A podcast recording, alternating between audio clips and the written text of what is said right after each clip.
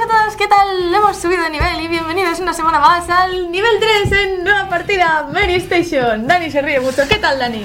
Pues muy bien, pues una vez más con ganas de empezar y la verdad es que te sienta bien ese rubio, ¿eh? ¿A que sí? Me, sí, sí, me sí, da ese un tinte. flequillo ahí, bien, bien. Así, mira, me, me he hecho un retoque de nariz que Y está lo- ahora los mofletitos rojos Sí, y sí, tal. y me, me he puesto muy guapa. Sí. sí, sí. Pues esta semana os traemos, como siempre, muchas novedades, la actualidad de cada semana. Os traemos a Salva hablando un poquito de Outlast, Oye, ¿qué tal la escalada? la escalada. Sí, que comentaste pa- la pasada que tenías agujetas por escalada, Ah, pues ahora no, ya no tengo mujetas. Ahora, mira, me estoy poniendo fuerte. está poniendo rocosa, Me ¿eh? estoy poniendo fuerte para ir al yermo, así. Pues, pues sí, pues la escalada muy bien, todo muy bien. ¿Tú qué tal? Yo, pues eso, bastante bien, bastante con ganas de empezar y de, de- sí. de comenzar. Este nuevo nivel, ahora sí que creo que lo voy a decir bien, este estamos camino a nivel 3, ahora sí. No, ahora ya estamos en el nivel 3. Ah, No, pero tenemos Estamos- que completar la barra para el nivel 3. No, para el 4, Dani. Bueno, pues eso. Eh, em- empezamos este nuevo nivel 3. y hoy estamos de celebración de festividad o al menos de alegría, porque es el día de lanzamiento de Mario Kart 8 Deluxe para Nintendo Switch. Mario Kart 8. Tocho. Mario Kart más tocho que vais a ver en vuestra vida, o por lo menos de momento, hasta que quién sabe saquen un 9, un 10 o, un- Claro. o una siguiente entrega. ¿Tú lo has reservado? Yo no lo he reservado porque es que, ¿sabes lo que pasa? Cuéntame. Muchos gastos este mes. Muchos, Muchos gastos- juegos también, Muchos ¿eh? gastos el mes pasado. Claro, de juegos. Llevamos de un juegos, año que madre mía. Y entonces yo estoy a ver si me termino Zelda, que me queda nada. Me queda ir a por Ganon ahí. Bueno, y luego pasarme todas las misiones secundarias. Que probablemente me termine el juego y luego será, te has pasado un 2% del juego. Bien. Entonces yo estoy esperando un poquito más para aguantar ahí con Zelda hasta que pueda y entonces ya doy el salto porque bueno, es como el segundo título grande que tenemos ahora mismo de, de Switch. Eh, Switch, por cierto, que va en ventas sorprendentemente muy, por encima de, o algo por encima de lo que se había esperado, ¿no? Sí, sí, sí, sí. 2,74 millones de unidades distribuidas hasta ahora. Tenemos que recordar que la consola no lleva mucho tiempo en el mercado y es una cifra muy, muy alta. Y según datos que hemos recogido, se han distribuido 5,46 millones de juegos en todo el planeta. ¿Cuántos de esos eran celdas? Muchísimos. Muchísimos. Bueno, de hecho teníamos, teníamos Sí, datos, tenemos habíamos, datos de- habíamos comentado. En Norteamérica es donde Switch más ha vendido con 1,2 millones de unidades. Y luego ya tenemos acto seguido, pues Europa con 940.000 eh, unidades y en Japón, solo en Japón, que no estamos hablando de Asia, 700.000 unidades. Me sorprende porque, bueno, luego al final del programa veréis que no tenemos entrevista, tenemos otro tipo de contenido interesante. Esta semana hemos querido traeros algo un poquito Sí. diferente, ya que habéis visto el contenido de entrevista, pues esta semana tenemos uno diferente. Y bueno, cuando preguntas a la gente, ¿tú te has comprado la Switch? Sí.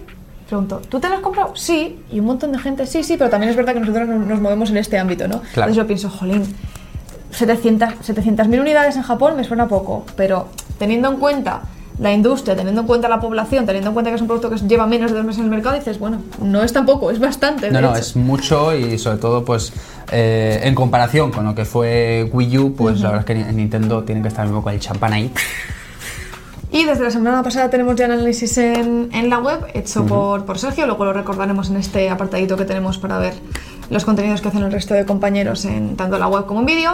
Y nosotros os hemos querido traer un- un- unos, cuantas, unos cuantos datos, una información, unos análisis que hemos hecho. Y aparte, eh, bueno, si hoy no podéis esperar y tenéis la ansia de jugar al online de, de Mario Kart 8, Tocho. Tocho Deluxe. Eh, hemos hecho una pequeña prueba, nuestro compañero Sergio ha hecho una pequeña prueba de cuántos datos gastan 60 minutos exactos, perdón, de Mario Kart 8 Deluxe eh, conectados haciendo conexión a través de, porque como ya sabes Switch no cuenta con conexión 3G o 4G, pero podemos conectarlo al móvil y podemos conectarnos de esta manera a internet fuera de casa. Entonces, es una cosa que a mí también me interesaba. ¿Cuánto gasto yo en datos? Si por ejemplo tengo una tarifa de 1 giga, me interesa saberlo, de 2 gigas, de 4 Que no o de vaya a ser que 20. te quedes sin ellos ahí jugando es. en el autobús y luego pues no tengas para mandar tu WhatsApp de, de turno, nada más bajarte al autobús. Oye, que estoy aquí, ay, que no tengo datos. O la típica selfie de papada que le mandamos a los amigos. Claro. Es importante tener estos datos. Entonces, en otros títulos móviles, como por ejemplo Hearthstone de Blizzard, gastan muy poquitos datos en el móvil. Eso está bien saberlo porque, bueno, como todo el contenido lo tienes ya en el juego, tan solo se gastan datos de información de ha sacado X carta y es- Claro. Son, es texto más o menos que se manda a través de, la red y no gasta mucho. Pero bueno, en el caso de Mario Kart 8 hemos hecho un análisis con exactamente como hemos dicho, 60 minutos para la toma de, este, de estos datos, de este test. Y os vamos a comentar un poquito la red que hemos utilizado, el tiempo, si hemos tenido caídas, etc. Bien, la red que se ha utilizado en este caso ha sido una red 4G eh, de Vodafone. con la cobertura a tope, en una zona donde había eh, cobertura perfectamente. Eh, juego Mario Kart 8 Deluxe en el modo carreras online, tiempo 60 minutos, incluyendo tiempos de cargas eh, y espera en pantalla todos los tiempos de carga. Caídas de conexión. En nuestra prueba, en la, la prueba de nuestro compañero Sergio, no hemos tenido ninguna caída de conexión. Consumo de datos. 146 megas en 61 minutos. Bueno, no han sido 60, han sido 61. Aquí nos lo apunta Sergio. Mm, hemos tenido lag. En cuatro ocasiones puntuales ha habido un poquito de lag. Y hemos tenido lag, en cambio, cuando jugamos con Wi-Fi, una media de dos veces por hora. O sea que la mitad aproximadamente. No es un dato que esté para nada mal. ¿Se puede jugar cómodamente online utilizando una red 4G? Sí, completamente. Entonces, bueno, está muy bien conocer este dato, unos 150, casi 150, 150 megas megas, sí. en conexión 4G jugando durante una hora. Si mañana os veis de viaje, porque es el puente de mayo, por ejemplo, os veis de viaje y estáis en el tren o en el bus y no podéis esperar y decís, Buah, es que mis amigos sí que están en casa y yo me quiero echar unas partidas. porque estoy fuera y aunque sea, venga, una horita o media horita para quitarme el mono de, de- el hype de una partida, venga. Pero hay que comentar que el juego tiene muchísimo contenido offline. Sí. Tenemos 12 copas, con 4 circuitos en cada copa. Tenemos modos contrarreloj, tenemos modos batalla, de captura la bandera, de, del Polisicacos, típico, sí. el típico polisicacos. Entonces hay muchísimo contenido offline que si estáis cortitos de datos, estáis cortitos ahí, no llegáis porque ya os quedan 100 megas y es eso, para mandar la selfie así o desde la playa donde os vayáis. Aunque el puente la verdad es que es bastante ideal, este puente de mayo, porque parece que va a hacer mal tiempo aquí en la península, así que está bien para quedarse en casa, ¿no? Y- y viciar un poco también. Claro, y echarse unas partiditas, ¿no? Con los amigos. Quedas primero en todas las copas, esas cosas. Claro, pasarse todo, todo el, el contenido offline y luego online, pues bueno, pues cuando volvamos a casa, Una vez ya si estáis de vacaciones. curtidos en el modo offline, Claro. solamente que. Ah, bueno, y destacar otra cosa, claro. Eh, en modo local podemos jugar dos jugadores con una consola y conectados a la vez se pueden jugar 12. O sea que mirad también esas posibilidades para no tener que gastar datos. Pero bueno, muchas gracias Sergio por, por esta prueba porque viene muy bien saberlo. A mí es una cosa que siempre me interesa saber cuánto de datos me gasta un juego si estoy fuera de casa, tanto en móvil como en, en este caso conectando a la Switch. Sí. Y antes comentabas en la prueba también que en estos 60 minutos, 61 minutos se contemplaban los tiempos de carga. Eso es. ¿Y cuáles son estos? Pues también tenemos los datos aquí recogidos. En Nintendo Switch el título en digital, eh, desde que lo metes hasta que la cosa empieza, unos 14,48 segundos, casi 15 segundos. En físico, un poco más, 18,18 segundos exactamente. Sí, ya veíamos desde hace tiempo que se hicieron pruebas desde que pudimos tener la consola en nuestras manos y en formato físico sí que se tardaba un poquito más que, que en Sí, digital. un pelín más. Eh, en Wii U, eh, en ambos casos es un pelín más aún. En digital son 29,06 segundos y en físico 33,65. Estamos hablando ya de medio minuto para Sí, empezar a jugar. Es una es. cifra un poco más elevada, pero bueno. Sin embargo, una vez dentro del juego, que escogemos a nuestro personaje favorito, que le damos al play y empieza a cargar lo que es la, la carrera. ¿Cuánto tarda ahí? Pues en digital unos 10 segundos con 37, unos 10 segundos y medio más o menos, y en físico unos 12 con 52 segundos. O sea que, bueno, tampoco la No hay diferencia. sí. diferencia, sí. Nintendo Wii U digital 15 con 13 segundos y en físico 19 con 45. Ahí sí que se nota bastante más la diferencia ya porque con respecto a lo que es el físico de Wii U y el digital de Switch estamos hablando casi de 10 segundos. Claro, en ambos casos podemos ver cómo eh, se tarda, como hemos dicho, mucho más en físico y se puede notar la diferencia de el título en Wii U de el título en Nintendo Switch, Ahí como está. es lógico que es un salto en, en la calidad de- del hardware, ¿no? Y bueno, luego también destacar que esta versión, eh, Mario Kart 8 Deluxe, incluye los DLCs de la versión de Wii, Sí. de Wii U. Ahí está. Que, que venía, pues tenías que adquirir los DLCs aparte, entonces como una recopilación completa de, Es como lo que otras personas llamarían una edición GOTI, más o menos, pero Sí, ahí lo tenemos recopilado todo. Así que nada, eh, con muchas ganas de, de probar el título. Bueno, en el análisis tenéis toda la, eh, la opinión y los datos de, que han recogido nuestros compañeros. Lo tenemos desde la semana pasada disponible por si le queréis echar un ojo. Y nada, a ver si le ponemos las manos encima pronto. y a pisar el acelerador. Y yo creo que otro de los planes que mucha gente podría disfrutar, porque es un juego muy relajante para estos puentes y tal, Stardew Valley. Mm. Oh. ¿Y, y por qué? ¿Que ¿Te gusta Stardew Valley? Me encanta, me encanta Stardew Valley, Un me poco. encanta. Me encanta un poquito, un poquito así. Sí, estoy muy enganchada. Desde que salió estoy muy, muy bueno. Maravilloso. Un poquito después de que saliera estoy muy, muy enganchada. ¿Sabes qué es lo que me gusta a mí de ese título? Ese sueño que tiene de el empresario, bueno, el informático que está en su oficina currando todos los días y cómo se va al campo Sí, sí. a vivir del campo, del plantar tomates. Algo Con tu que- gatito y con tu perrito. bueno, con uno de los dos. Algo con lo que soñamos muchos, pero bueno, no es el caso. Eh, el caso es que Stardew Valley por fin está completamente en castellano. Una opción que, bueno, muy interesante para todos aquellos que siempre dijisteis, oye, este título me llama la atención, pero mm, está en inglés. Igual no me voy a enterar bien de todas las semillas que tengo que utilizar para plantar, de todos los diálogos con los NPCs. Pues cuéntame. No, te iba a decir que yo he aprendido mucho vocabulario Eh, a- a- de la granja. Agrícola. Sí, agrícola con Stardew Valley, la verdad. Sí. En inglés. Sí, sí, sí, porque, bueno, es que todo el vocabulario agrícola está ahí metido, contemplado, desde las semillas, árboles, plantas, a herramientas, a, a tipos de tiendas y demás. Y bueno, en fin, que sí que teníamos una, una versión beta que se podía instalar en Steam eh, en castellano, pero ahora ya es la versión oficial. Así que todos aquellos que teníais un poco el gusanillo, pero que el inglés de cabeza. Eso es. Y además, bueno, eh, también hay soportados otros idiomas, han incluido otros idiomas Sí. al, al juego, como el alemán, el japonés, el portugués. Así que bueno, si también controláis alguno de estos idiomas, El pues chino. el chino, eso es, muy importante. Así que si controláis también estos idiomas, pues bueno, tenéis la opción de, elegir. Y con el parche 1.2 no solo han llegado los nuevos idiomas al juego, sino que también se han corregido algunos errores como el funcionamiento de los mandos en PC que no iban del todo fluidos. Bueno, esto también se ha corregido ya. Y bueno, comentar que desde el pasado diciembre está disponible para PlayStation 4 y Xbox One y que para Nintendo Switch está confirmado, no sabemos cuándo va a llegar. De hecho, no me avergüenza para nada decir que es uno de los títulos por los que he comprado la consola. Es que es lo que comentábamos en el programa pasado, tú imagínate. Eso es. Y rezando porque a la vez que... El multiplayer. Sí, a la vez que con Nintendo Switch llegue eh, un cooperativo online, un multiplayer Sería para... genial. ¿Tú te imaginas tener tu granja ahí con tus amigos? Buah, Sí, de verdad que desde aquí animamos a que la gente adquiera el juego porque además eh, tiene un precio eh, inferior a los 20 euros. Lo podéis comprar, ha aparecido alguna vez en algún Humble Bundle. Ah, y- apareció un Jaime Bundles en ofertas de Steam ahí, Sí. pues, ¿cómo lo conseguí yo? A mí no sé si me costó 2 euros o 3. Sí, yo creo que en su día fueron unos 12, pero bueno, es un título que le vais a echar muchísimas horas, lo vais a disfrutar. Ahora vais a aprovecharlo mucho más si el dominio del inglés no era el. No, no tenéis un nivel muy alto, pues ahora, estando en español, no tenéis ninguna excusa.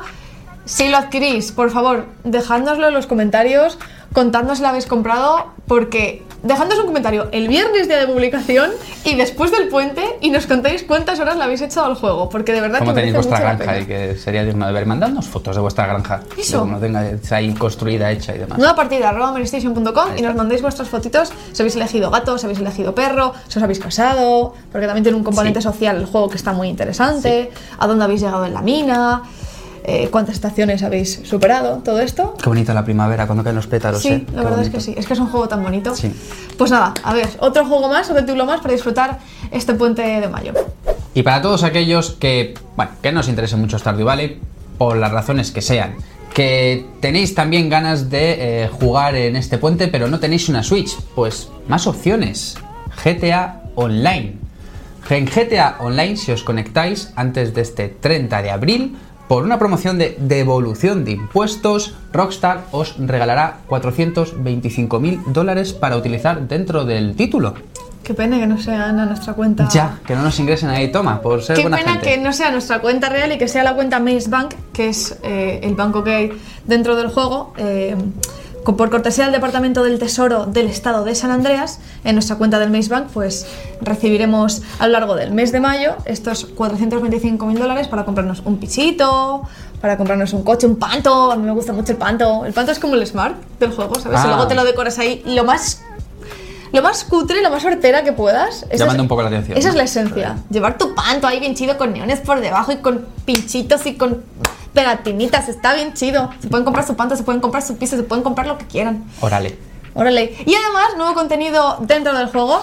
Ha llegado esta semana a GTA Online Tiny Racers, que nos permite competir perdón, contra otros jugadores de carreras con perspectiva cenital al más puro estilo Micro Machines, ¿te acuerdas? Me acuerdo jugando Micro con, Machines. Qué grande. con los cochecitos. Sí, lo pasaba muy bien de pequeño con el Micro Machines. ¿Sabes que llegó a haber motos de Micro Machines? Claro. Que eran eh, así, nanísimas. Claro, claro. Guapísimas. Pues ahora lo podemos disfrutar en GTA Online. Así que ya sabéis, otro consejo que os damos durante este puente de mayo, aunque el dinero se vaya a recibir un poquito después, Sí. pero es importante loguearse antes del domingo para poder recibir esta recompensa.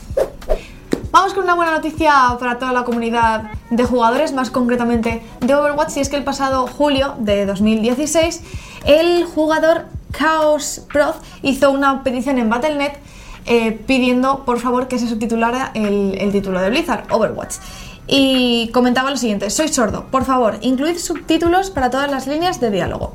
Pues bien, para la sorpresa de todos nosotros, aunque bueno, viniendo de parte de Blizzard y de, de Jeff Kaplan, nuestro dios Jeff Kaplan, gracias. eh, la petición de este usuario ha sido oída y ha sido respondida y Jeff Kaplan ha confirmado que tanto todos los trailers como todo el, el juego, las, lin- la- todas las líneas de diálogo, y demás, sí. eso es, y las líneas de diálogo de los personajes dentro del juego tendrán sus subtítulos correspondientes, así que es, un- es una buena noticia para estos usuarios Mm. que tienen dificultades de accesibilidad eh, auditivas dentro del juego, es muy buena noticia. Sí, sí, a mí me, todavía me entra la duda porque aún así jugar tiene que ser muy difícil por todo el tema de los pasos, escuchar las ultis, escuchar de por qué lado te vienen los disparos, aunque tenga los indicadores en pantalla y demás.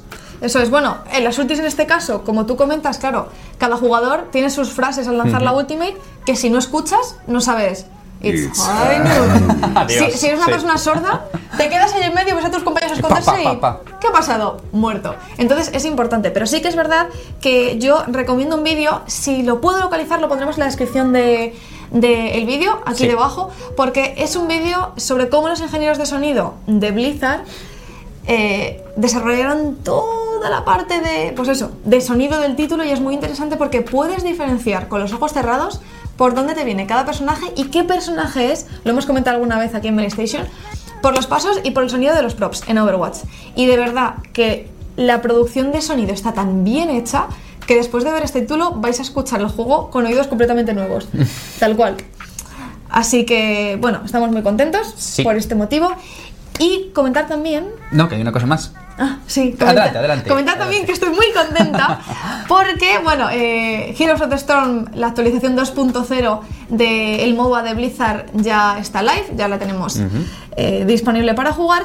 Y aparte de que incluye numerosos cambios en su sistema de progresión, eh, incluye muchos, muchos cambios, muchas mejoras nuevas.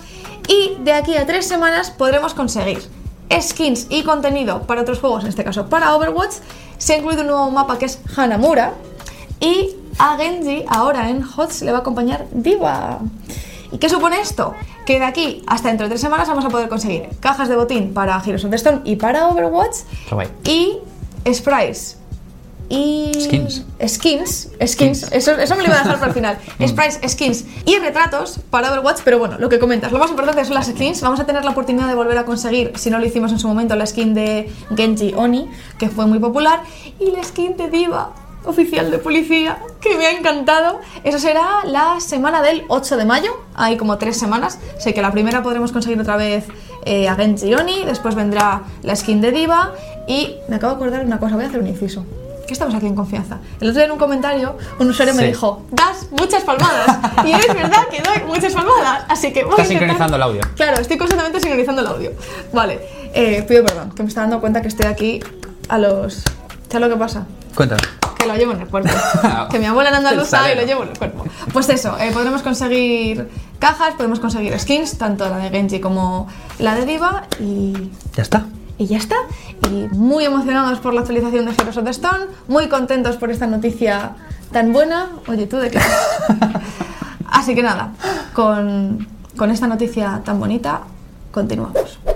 Y como noticia triste, eh, tenemos que un youtuber de 26 años, eh, conocido dentro de lo que es la comunidad de World of Warcraft, ha fallecido de cáncer. El pasado 18 de marzo, aunque no fue hasta esta semana cuando se realizó el comunicado a través de su canal de, de YouTube. Eso es, bueno, con 26 añitos a causa de esta horrible enfermedad se nos ha ido otra, otro jugador, otro compañero aficionado a los videojuegos, gran conocedor, como decías Dani, del universo de World of Warcraft, toda la comunidad, toda su comunidad en YouTube y tanto sus amigos como sus seguidores eh, lo despiden con dolor, como es lógico. Y, y bueno, yo estoy segura de que cada vez que ha pasado algo de esto en, en la comunidad Blizzard se toma con mucho respeto y con mucho cariño este, este tipo de momentos tan tristes y estoy segura que tendrá su, su reconocimiento dentro del título y que estará ahí con todos nosotros. Así que nada, desde Mary Station todo nuestro apoyo porque Sí. desde aquí también sentimos muy de cerca esto de forma personal, así que mucha, mucha fuerza para la familia y muchos ánimos para, para todos, todos aquellos que se van afectados por esta enfermedad tan horrible, los que, tanto jugadores como compañeros, un abrazo desde aquí para todos. Y bueno, a seguir viviendo para siempre en, en Azeroth. Un saludo desde aquí. Bueno, y como cada semana vamos ya con la sección de Salva en la que nos trae un trocito de la actualidad en forma de opinión, en forma de, bueno, ampliando un poquito más lo que ya sabemos. Hola Salva, ¿qué tal? ¿Qué, qué nos traes esta semana? Hola Jen, Dani, ¿qué tal? Hoy quiero hablaros de Outlast 2, no sé si lo habéis visto. Sí, sí, sí, sí. Hemos visto que has hecho tú el análisis, ¿no? ¿Qué nos puedes contar? Sí, la, la verdad es que soy bastante fan de los juegos de miedo y como venía de Resident Evil 7 en enero, pues pensé, va, voy a darle a este. Y es un título que me ha sorprendido bastante. La primera parte ya tenía sus cosas interesantes, pero este amplía lo que habíamos visto en su momento, ¿no? Es un juego de terror que, como sabéis, no podemos atacar ni matar a nadie, sino que vamos solo armados con una cámara am, que nos sirve también para usar la de visión nocturna y tenemos que ir ah, esquivando a los enemigos. Estamos en un pueblo que está, rep- es- está repleto de una secta que mata a mujeres embarazadas ah, buscando el anticristo, ¿vale? O sea, nos vamos ahí como periodistas para investigar una muerte y acaba desapareciendo nuestra mujer, o sea que es un, un lío importante y a partir de ahí pues tienes que intentar descubrir qué pasa, dónde está tu mujer, mientras pues vas por pueblos, cuevas, iglesias, a lugares que no puedo decir por spoilers, pero muy variado y con una tensión constante. Yo mm, lo decía en el análisis, es un juego que te hace estar incómodo todo el rato. Y yo creo que ese es uno de los grandes ah, méritos que tiene para a quien le guste pasar miedo, ¿no? Eso, eso que, me ha- que nos has dicho de la mujer me ha recordado algo, pero bueno, ahora lo, lo hablaremos. Me ha recordado así, me ha dado como un déjà vu. Eh, ¿Qué diferencias así más destacables nos podrías contar de la primera parte del título a esta segunda, la nueva entrega? Sí, la, la base es la misma. Tú tienes la cámara con la que puedes poner la visión nocturna para ver de noche, necesitas pilas para recargarla y la cámara es importante porque grabas momentos importantes que te aportan contexto, ¿no? Y por lo tanto no puedes matar a nadie. Es como la primera parte, lo que pasa es que aquí hay más variedad de localizaciones. La primera parte pasa sobre todo en un manicomio y, y hay más amplitud. ¿Qué quiero decir? La primera parte vas muy de la mano, ah, con muy lineal, con muchos scripts. Aquí también lo hay, es, es cierto, no nos vamos a engañar, pero hay zonas muy abiertas, ¿vale? Recuerdo, por ejemplo, un, un campo de maíz que me recuerda a una película sobre niños asesinos del 84, Sí. que es espectacular porque te quedas ahí en medio y no sabes qué hacer, no sabes por dónde ir porque tienes enemigos buscándote por todos lados. Pues eso es un poco el ejemplo de lo que ha cambiado a mejor, ¿no? Que hay zonas más amplias para buscar distintas rutas a la hora de, de avanzar en el juego. Comentabas al principio que, bueno, que ya habías jugado a Resident Evil 7 en enero y quizás es el que actualmente en, en- en curso es el máximo exponente dentro del terror en primera persona de, los, de la última jornada. ¿Tú crees que este juego le hace sombra? ¿Tiene algún parecido? ¿Son compatibles entre sí? Cuando salió, cuando salió Resident Evil 7, todo el mundo dijo, ostras, esto es una copia que si de Amnesia, que Sí. si de Outlast.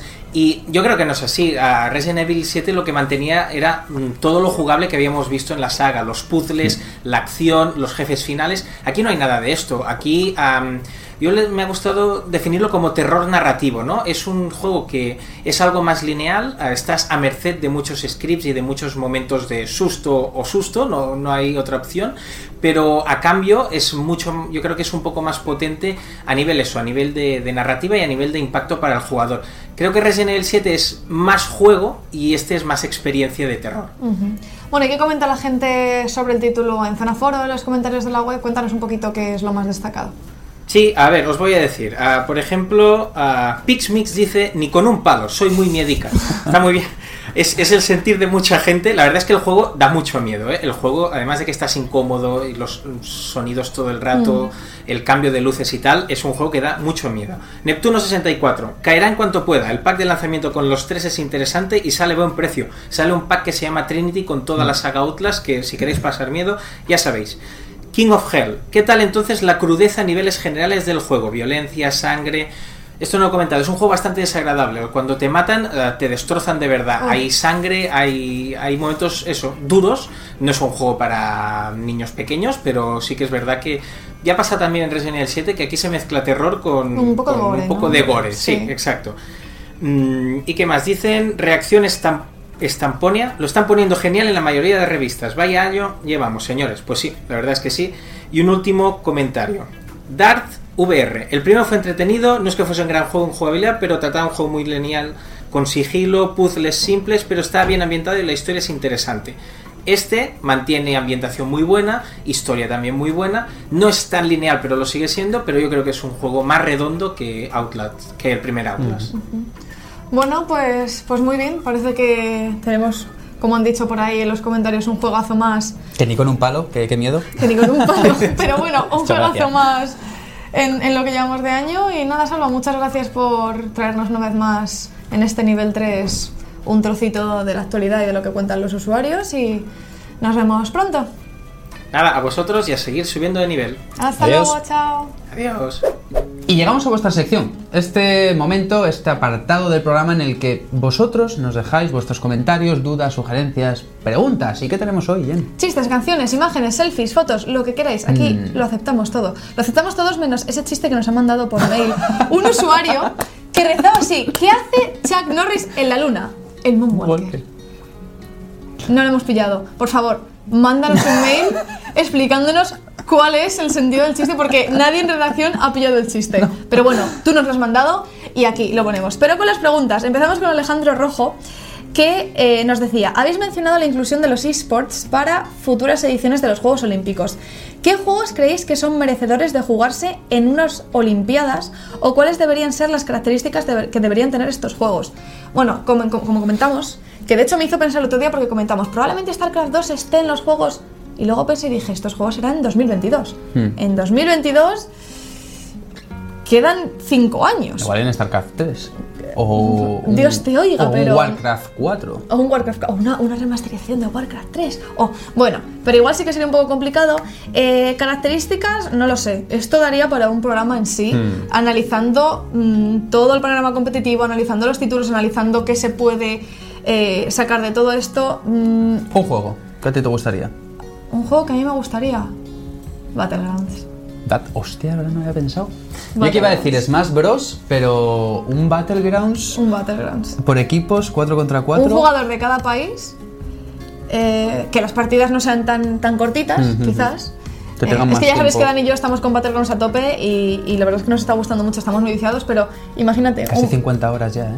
Dios mío. yo no sé cuántas llevo, no lo quiero lo mirar. mires. No lo quiero mirar. Un, un Battlegrounds, un jugador de cada país y ahí, desde el avión, pum, Payum, payum. para abajo. Pero bueno, probablemente sí que veamos League of Legends. Es, es- es arriesgado tener una opinión de aquí a cinco años, porque no sabemos lo que va a pasar con la industria de aquí a cinco años, pero, pero bueno, yo creo que títulos como League of Legends seguro van a estar. Probablemente haya títulos de estrategia, quizás StarCraft 2 no esté o un StarCraft no esté, pero.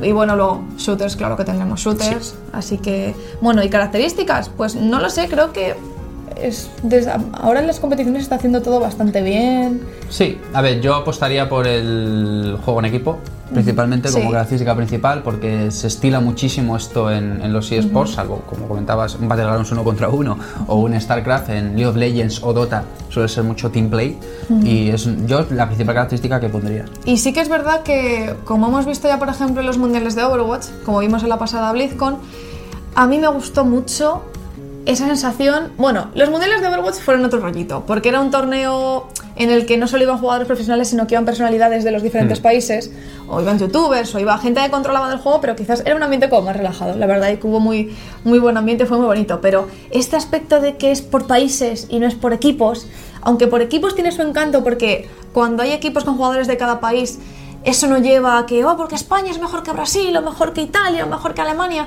Los equipos están más unidos porque son más multiculturales, pero sí que es verdad que el equipo de España. O sea, y- que gane nuestro equipo ahí. Sí, la verdad es que dividirlo por países estaba bastante interesante. Le da, le da, le da un toque también de, de piques Sí, sí. también, en plan de... ah. Lo que ya sabremos que bueno, que todos estaremos siempre por debajo de Corea. Pero bueno, vamos con la segunda pregunta, Dani. Vale, la segunda pregunta que nos la manda José Manuel García y dice, ¿creéis que la remasterización de StarCraft es suficiente o más bien un lavado de cara para vender de nuevo este título?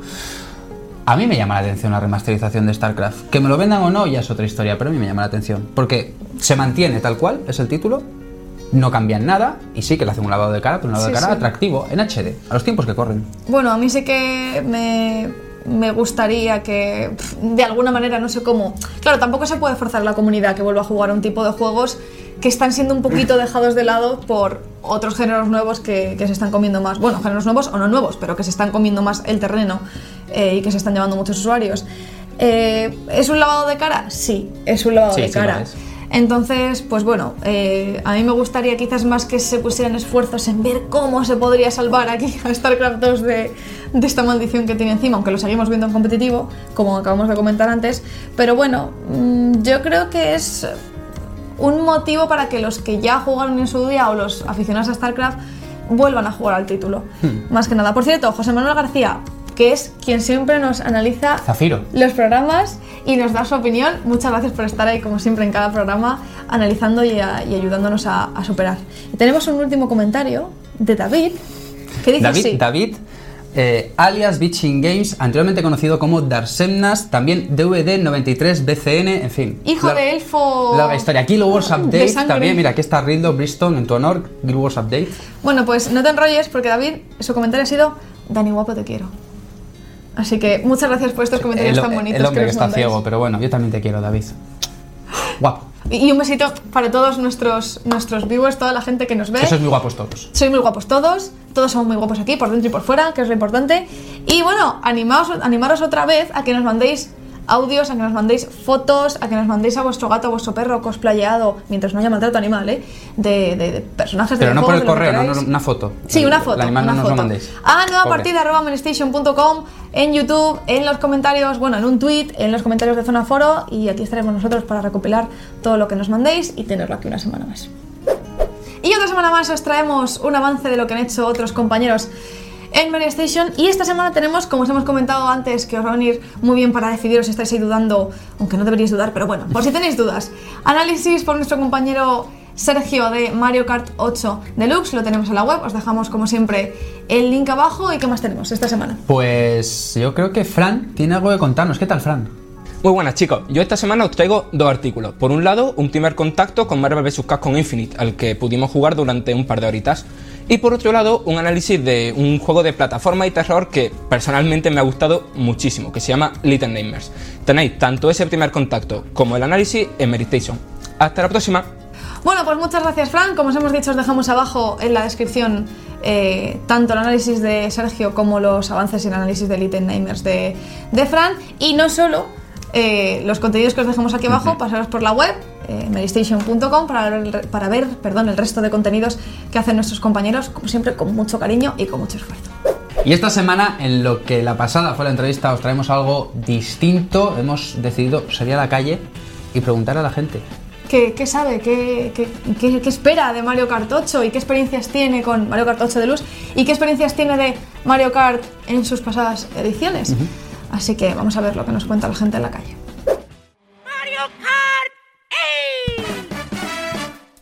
Bueno, llevo años jugando desde, desde Super Nintendo jugando a Mario Kart. Mario Kart yo empecé desde la Super Nintendo. ¿sabes? Yo soy ya un mítico con la, con la saga. Y nada, pues muchas ganas de que salga el juego nuevo. Aún estoy con el, el Zelda, el Breath of the Wild, y que le estoy echando horas, pues digo, ya me lo pillaré cuando más adelante.